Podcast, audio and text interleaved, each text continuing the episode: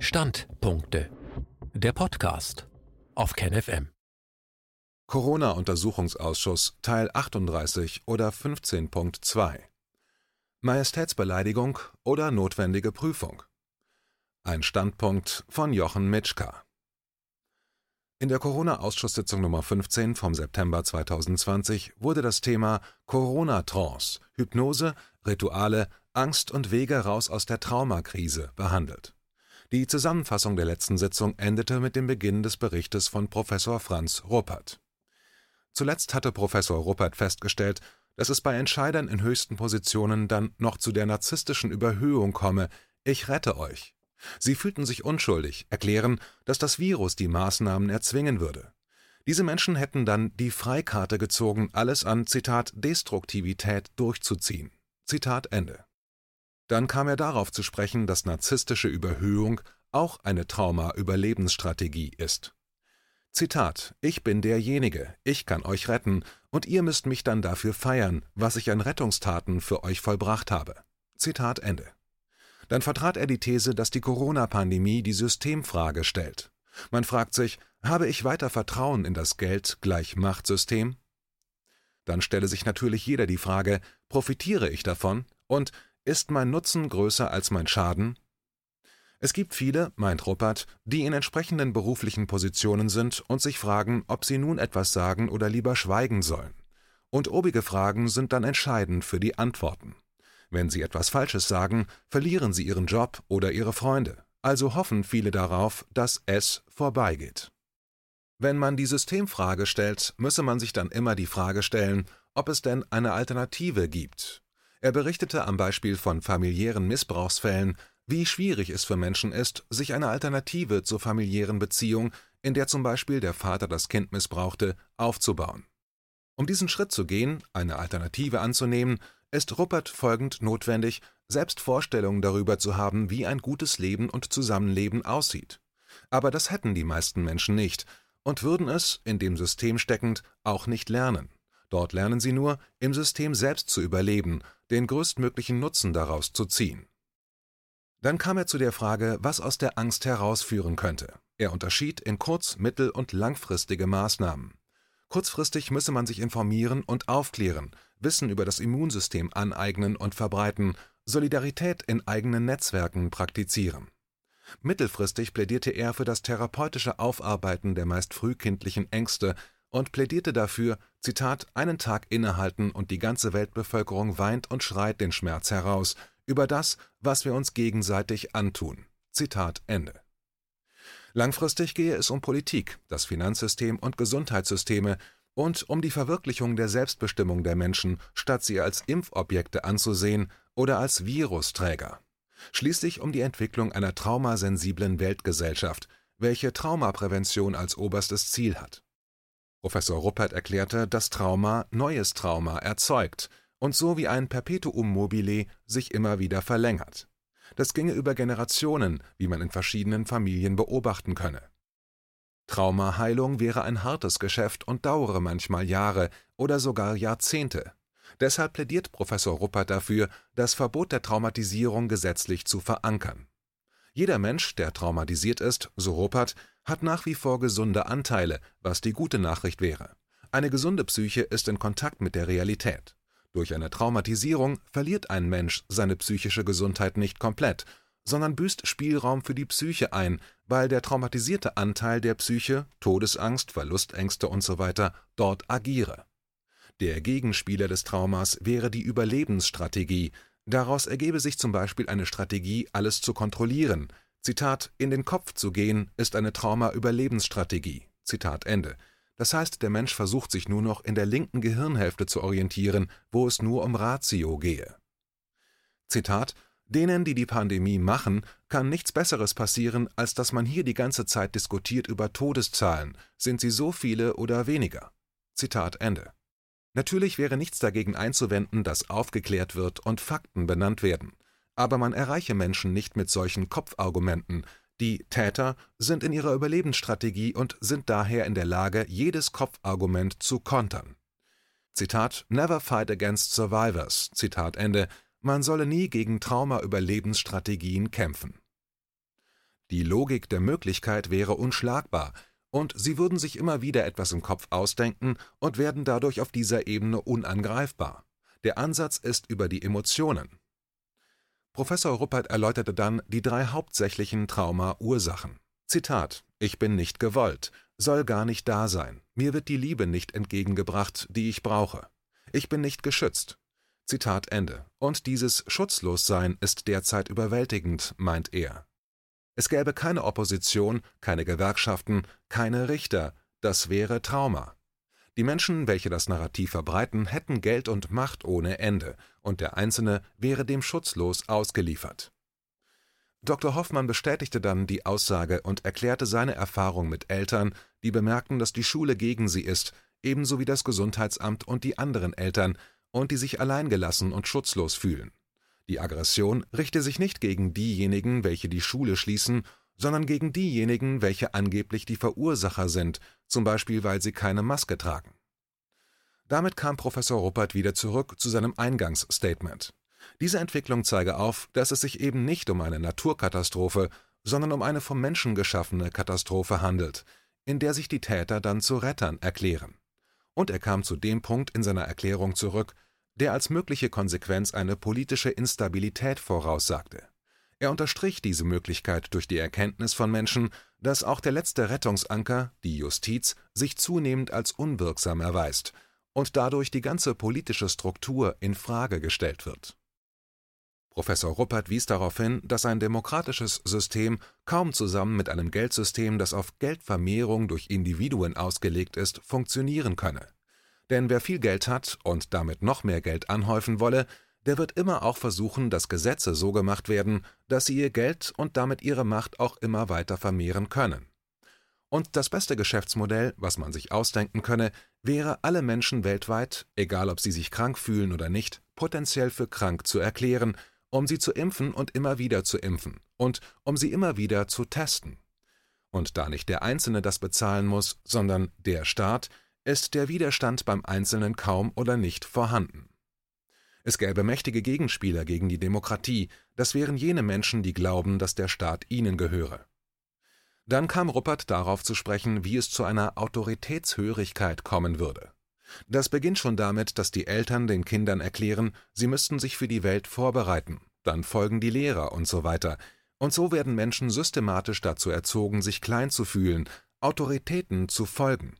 Und in Anspielung auf Drosten erklärte er, dass, wenn jemand mit einem Professorentitel, der von anderen auch noch als Autorität bezeichnet wird, etwas sage, wäre die Bereitschaft vorgezeichnet, diesem zu folgen.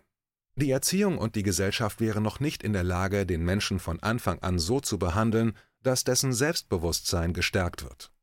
Jeder Mensch käme mit Liebe für alle anderen Menschen auf die Welt, und ohne die Erziehung käme er nie auf die Idee, andere manipulieren oder dominieren zu wollen.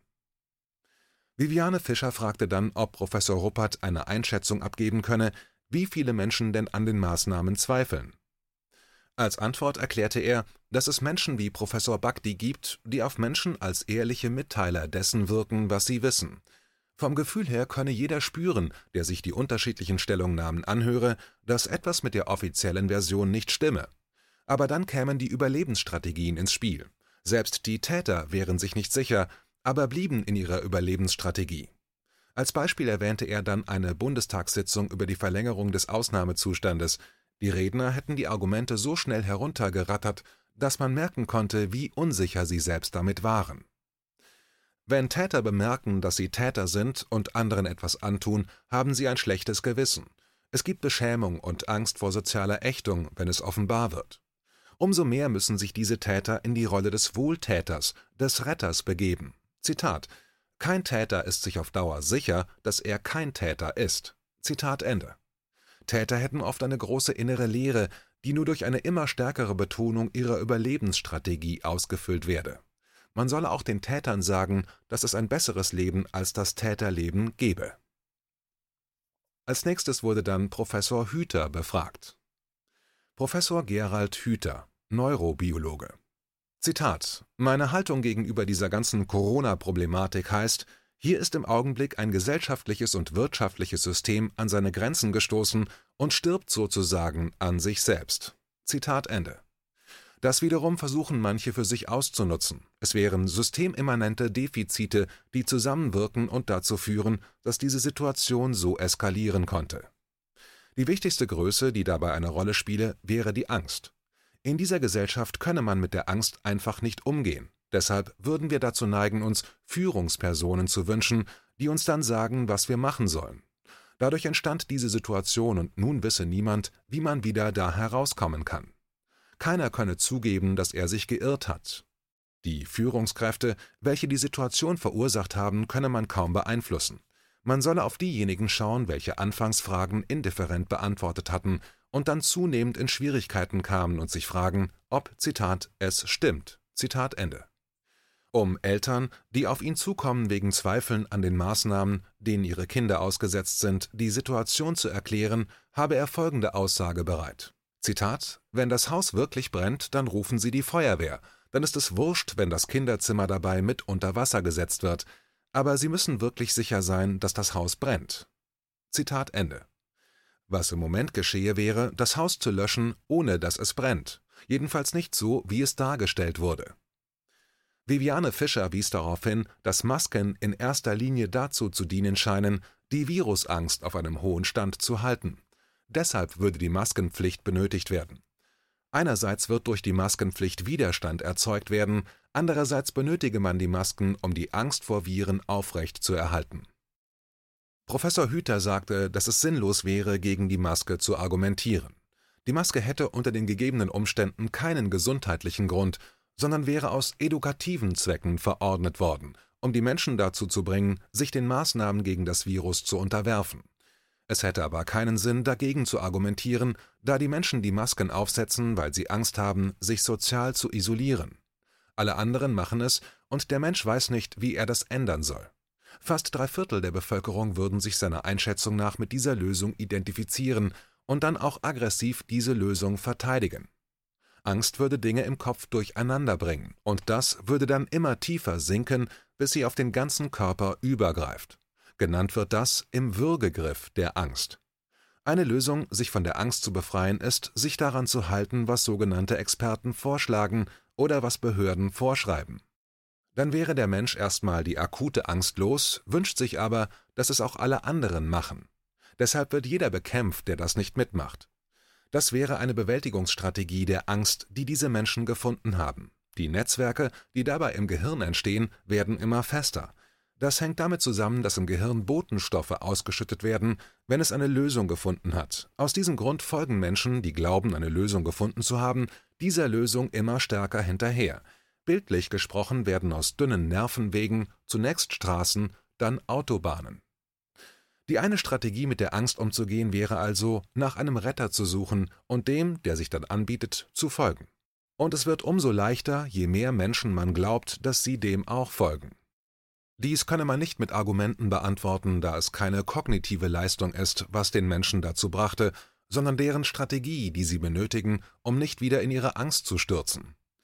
Die andere Gruppe hat einen Weg gefunden, um mit der Angst umzugehen, der wäre ähnlich verrückt, funktioniere aber auch. Wenn man eine diffuse Angst hat, aber nicht genau weiß, was vor sich geht, wäre es auch eine Angstbewältigungsstrategie, eine Theorie zu besitzen, wer daran schuld ist dann hätte man eben Bill Gates zum Beispiel als Schuldigen ausgemacht. Und sobald die Person eine Theorie entwickelt hat, wer dafür verantwortlich ist, dass sie so voller Angst ist, kann sie handeln und zum Beispiel gegen diese von ihm identifizierten Täter zu agieren. Dadurch wird ihre Angst auch bewältigt.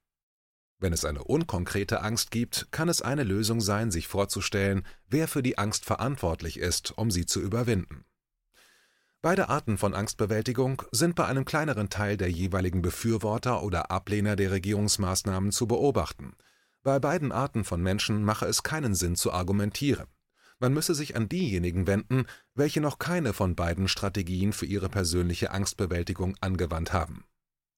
Zitat wenn wir eine Situation haben, in der 10% als Bewältigungsstrategie extreme Maskenträger und 10% Verschwörungstheoretiker wurden, dann ist das ein Zeichen dafür, dass die einzige Hilfe, die jetzt kommen könnte, damit die von ihrer sonderbaren Strategie loslassen und die in der Mitte endlich wieder klar denken können, da muss die Angst raus.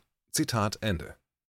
Eigentlich müsste man die Angst bekämpfen, Aus diesem Grund hätte er ein Buch geschrieben, das Wege aus der Angst beschreibt. Seine These lautet, dass die Angst ein Teil des Lebens ist, ein wertvolles Signal. Menschen hätten nicht so sehr vor konkreten Dingen Angst, sondern vor Vorstellungen. Manche Menschen neigen dazu, sich solche angstmachenden Vorstellungen zu machen, andere weniger. Und soweit diese Angst eine bloße Vorstellung ist, kann jemand diese Vorstellung verstärken. Was nun im Falle von Corona passiert war, dass angstmachende Vorstellungen verbreitet wurden, mit dem Ergebnis, dass diese angsterzeugenden Vorstellungen die Bevölkerung so in Schrecken versetzt haben, als ob es eine reale Angst wäre. Dann wurde nach Lösungen gesucht und dabei entstand die Polarisierung der Gesellschaft. Die Menschen müssten verstehen, wovor sie eigentlich Angst haben. Dann könnte es sein, dass diese Angst nicht mehr so dominant ist, und dann könnten die Menschen wieder aus ihren Strategien herauskommen. Dr. Wodak wies darauf hin, dass viele der Kollegen von Professor Hüter daran arbeiten würden, dass Ängste entstehen. Als Beispiel wies er auf die Taktik hin, im Verkauf immer zu behaupten, dass nur noch wenige Angebote verfügbar wären. Eine Verkaufsstrategie würde davon leben, Angst zu erzeugen. Verknappungsangst werde jetzt auch in Hinsicht auf Betten in Intensivstationen geschürt. Die WHO werde zu 80 Prozent aus Mitteln finanziert, die an bestimmte Zwecke gebunden sind, und diese Zwecke wiederum dienen den Verkaufsinteressen bestimmter Gruppen. Dann wiederholte er, wie die WHO mehrfach schon missbraucht wurde, um schädliche Medikamente und Impfstoffe zu verbreiten. Dann wies er darauf hin, dass Bill Gates in die Impfindustrie investiert hatte und man könne nachlesen, welche Ziele vertreten werden. Weshalb Wodak davor warnte, bei Menschen, welche diese Zusammenhänge sehen und aussprechen, von Verschwörungstheoretikern zu sprechen. Daraufhin antwortete Professor Hüter, dass er nur die beiden Strategien der Angstbewältigung beschreiben wollte, und besser wäre es, wenn er statt Bill Gates QAnon genannt hätte. Dann wies er darauf hin, dass diese Strategie der Angsterzeugung in der ganzen Gesellschaft verbreitet wäre und schon von Eltern benutzt wird, um Kinder zu besseren Schulleistungen anzutreiben. Es wäre nicht so überraschend, dass nun eine Regierung das Gleiche tue, um auf dem vorbereiteten Boden mit dieser Strategie die eigenen Ziele durchzusetzen. Das Wichtigste für den Einzelnen wäre zu ermitteln, ob einem wieder eine angstmachende Vorstellung vorgesetzt wird, wenn man sich aus diesem System befreien will. Zitat Es ist ein Irrweg, wenn wir glauben, wir können dies durch kognitive, rationale Argumente aus der Welt bringen. Wenn Sie eine Prophezeiung machen, ist diese wissenschaftlich nicht nachprüfbar. Zitat Ende. Wodak wies darauf hin, dass jede Impfung eine Prophezeiung wäre. Die einzige Möglichkeit, sich selbst Klarheit zu verschaffen, wäre nach Professor Hüter, den anderen nicht zu fragen, ob das stimmt, was er sagt, sondern man solle den anderen fragen, warum er das sagt. Wenn Virologen etwas verkünden oder die Regierung etwas beschließt, müsse man fragen, warum sie das tun. Zitat Anhand der Offenlegung des Motivs derjenigen, die Angst schüren, wird dann deutlich, dass man sich nicht jemandem gerne verkauft, der einen selbst benutzen will. Zitat Ende. Wenn man einen Priester fragen würde, warum er den Menschen mit Fegefeuer, Satan und Hölle Angst macht, wird man aufgrund der Antwort sofort wissen, warum er das macht. Die Kirchen machen es seit 2000 Jahren und es funktioniert hervorragend. Das hätte in der modernen Gesellschaft das System, auch der nicht klerikale Teil begriffen und würde das Schüren von Angst benutzen, um Menschen gefügig zu machen. Das passiere nicht nur unter Zuhilfenahme von Psychologen, sondern einfach, indem Eltern mit ihren Kindern das Gleiche machen, was deren Eltern mit ihnen gemacht hatten. Deshalb wäre es eine wichtige Aufgabe in der Corona-Hysterie, wie man Angstmacher entlarvt. Dabei geht das neben der Argumentation mit Fakten in erster Linie über die Frage, warum macht der das? Diese Frage liege den Angstmachern nicht.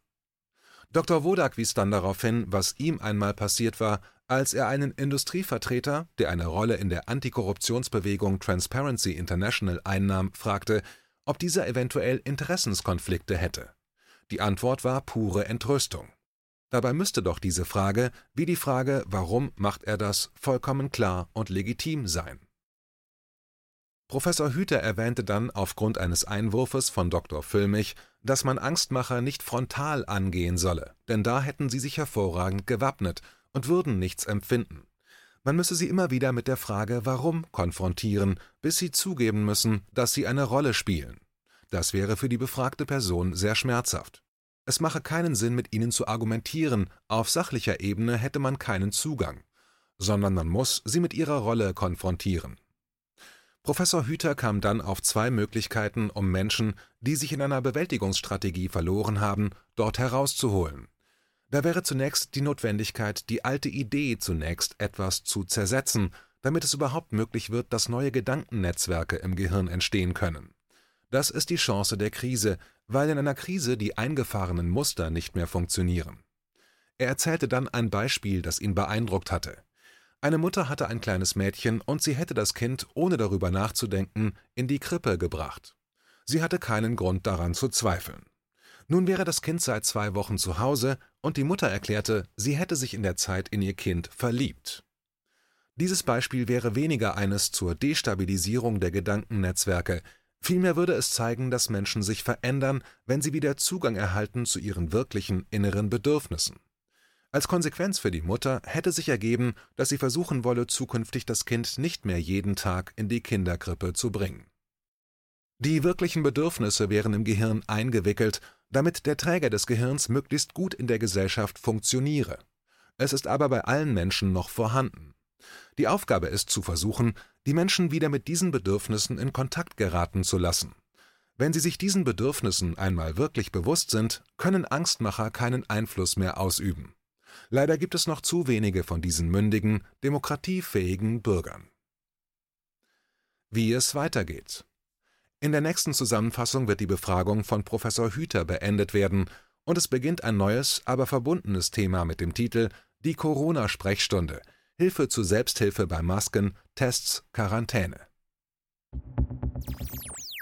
KenFM ist crowdfinanziert und unabhängig. Leiste deinen Beitrag zu freier Presse und unterstütze unsere Arbeit finanziell. Wenn du zukünftig keine Beiträge verpassen willst, abonniere den KenFM Newsletter und installiere dir die KenFM App für iPhone und Android. Weitere Informationen auf kenfm.de/support. Hallo Community. In diesem Video möchten wir euch das Thema Bitcoin ans Herz legen. Wir werden euch erklären, was Bitcoins sind, wie man damit bezahlen kann und welche Bedeutung diese Währung für KenFM hat. Viele von euch haben sicher schon von Bitcoin gehört oder nutzen es sogar privat. Wie ihr KenFM mit Bitcoins unterstützen könnt und warum das für uns aktuell sehr wichtig ist, verraten wir euch jetzt. Das ist ein Bitcoin. In Wirklichkeit existiert so ein Bitcoin aber gar nicht. Es gibt ihn nur virtuell im Internet als digitale Währung in einem digitalen Konto. Bitcoin ist eine sogenannte Kryptowährung, die bekannteste weltweit. Man kann damit via Computer oder Smartphone einkaufen, spenden oder sich gegenseitig Bitcoins zuschicken. Bitcoins kann man wie Währungen oder Edelmetalle zum aktuellen Wechselkurs kaufen, verkaufen oder von Freunden zugeschickt bekommen. Einzige Voraussetzung ein E-Wallet, zu Deutsch eine elektronische Geldbörse. Das ist ein Account oder Konto, über das man Bitcoins empfangen oder versenden kann. Wie ihr wisst, nutzen auch wir bei KenFM schon seit ein paar Jahren Bitcoin, damit wir im Notfall auch finanziell unabhängig bleiben können, zum Beispiel von Banken, die uns nicht mehr mögen. Da viele Banken mit unserer Berichterstattung nicht einverstanden sind und nicht im Zusammenhang mit KenFM genannt werden möchten, kam es in den letzten Monaten so weit, dass uns gar keine Bank mehr mag. Weshalb wir leider damit rechnen müssen, vom kompletten IBAN-Zahlungsverkehr ausgeschlossen zu werden. Deshalb der Appell an euch, Beschäftigt euch jetzt schon mit der Funktionsweise von Bitcoin, damit ihr uns auch im Notfall trotzdem weiter unterstützen könnt. Alles, was ihr dafür tun müsst, ist, eure bisherige Unterstützung in Euro einfach in Bitcoin an uns zu senden. Dazu legt ihr einfach eine kostenlose E-Wallet an, wandelt einen Betrag eurer Wahl in Bitcoin um und sendet uns diesen an unseren Bitcoin-Account. Den Link findet ihr unter jedem unserer Beiträge sowie unter diesem Video. Alternativ dazu könnt ihr aber auch diesen QR-Code mit eurem Smartphone scannen. Übrigens, eine detaillierte Schritt-für-Schritt-Anleitung haben wir zum Nachlesen für euch schon einmal vorbereitet. Ihr findet sie auf canfm.de/bitcoin. Ob Bitcoin oder Kryptowährungen wirklich die Zukunft des Geldes sind, wissen wir nicht. Aber vielleicht ist das bald unsere einzige Option, so unabhängig wie möglich und vor allem ohne Bankkonto für euch in Zukunft weiterhin freien und unabhängigen Journalismus machen zu können. Wir hoffen sehr auf eure Unterstützung und sagen jetzt schon tausendmal Danke. Euer Team von KenFM.